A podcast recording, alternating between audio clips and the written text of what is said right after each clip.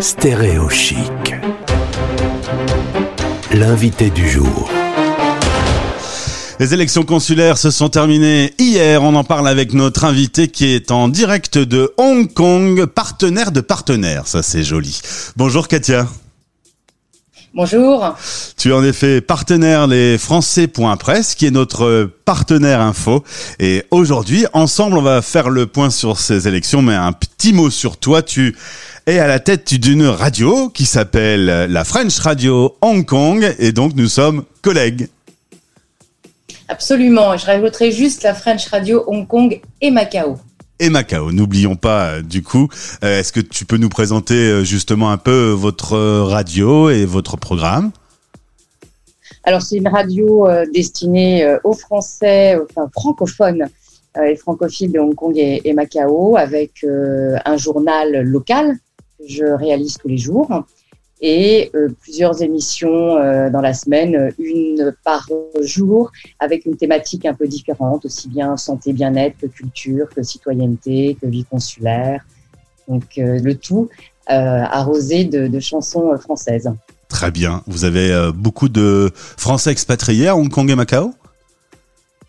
Hong Kong, Macao, inscrit officiellement au registre consulaire, on est autour des 14 000 euh, et français euh, supposés, mettant ceux qui ne s'inscrivent pas forcément. On estime la communauté à 21-22 000, je pense.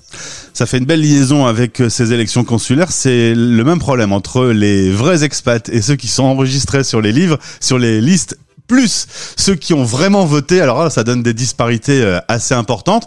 Qu'est-ce qu'on a comme chiffre justement sur la participation 2021 des chiffres qui se rapprochent beaucoup de la participation 2014 que l'on jugeait déjà très faible. Donc euh, sur cette élection, on a par exemple pour Hong Kong et Macao, qui est la circonscription, euh, un peu plus de 17% de participation. Hmm. Donc c'est très très peu, sachant qu'on a eu la majorité de la participation en ligne sur le vote internet et euh, on a eu 120 votants à l'urne dimanche dernier.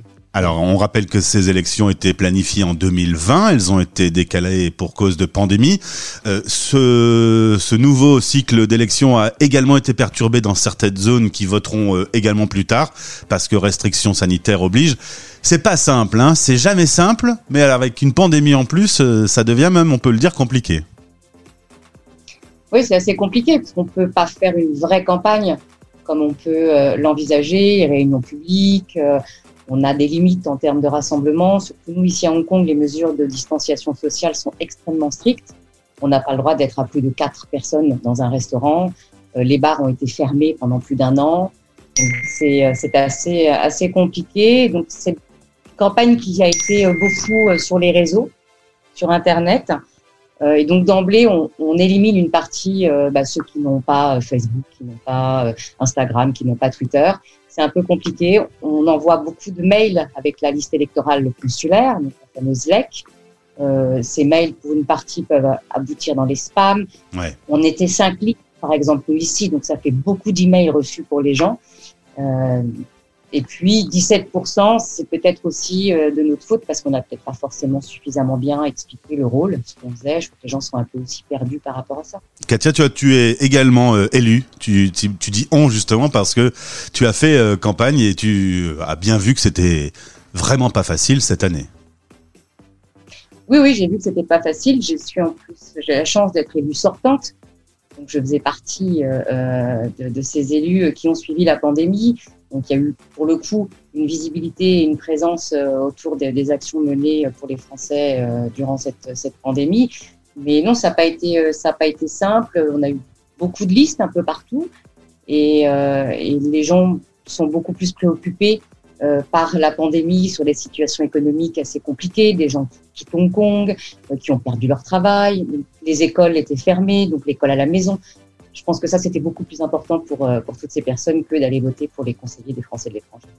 Avec notre partenaire les Français.press, les résultats vont tomber petit à petit. Euh, ils n'ont pas été très rapides dans l'annonce des résultats. Qu'est-ce qu'on a comme couleur euh, politique à peu près après ce vote de, de ce week-end qui a commencé sur Internet et, qui s'est fini aux urnes hier?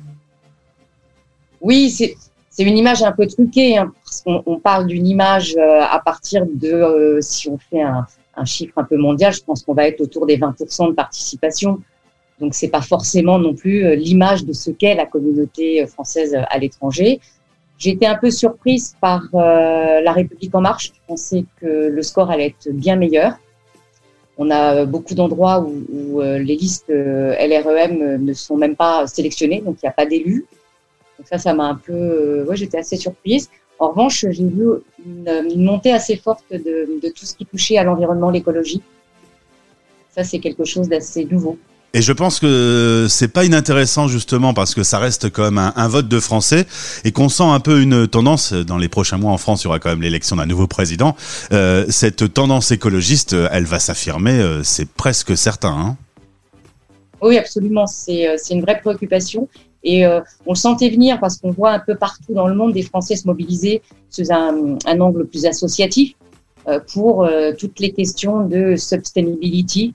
Et c'est quelque chose, y compris dans les grandes entreprises maintenant, qui, est vraiment, mis en avant. C'est une vraie préoccupation pour tout le monde, je pense. Et la pandémie est allée aussi dans ce sens de préoccupation autour des questions liées à l'environnement. On n'a pas ouvert le champagne non plus au Parti socialiste?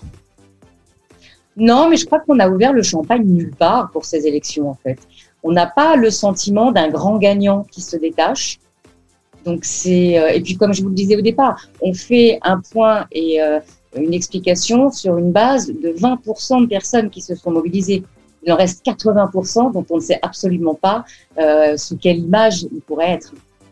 Alors, euh, on, en a parlé plusieurs fois sur l'antenne de, de la radio des Français dans le monde. On a dit que c'était important euh, de voter parce qu'en plus, cette pandémie euh, a montré des choses techniques, pratiques auprès de Français expatriés qui se sont trouvés face à des problématiques.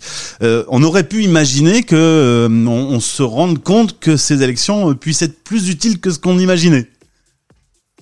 Oui, c'est vrai. C'est vrai qu'on a vu euh, beaucoup de, de, personnes solliciter euh, les élus du moment pour des questions de visa, de pays fermés, de regroupement familial, même des problèmes purement économiques de perte d'emploi.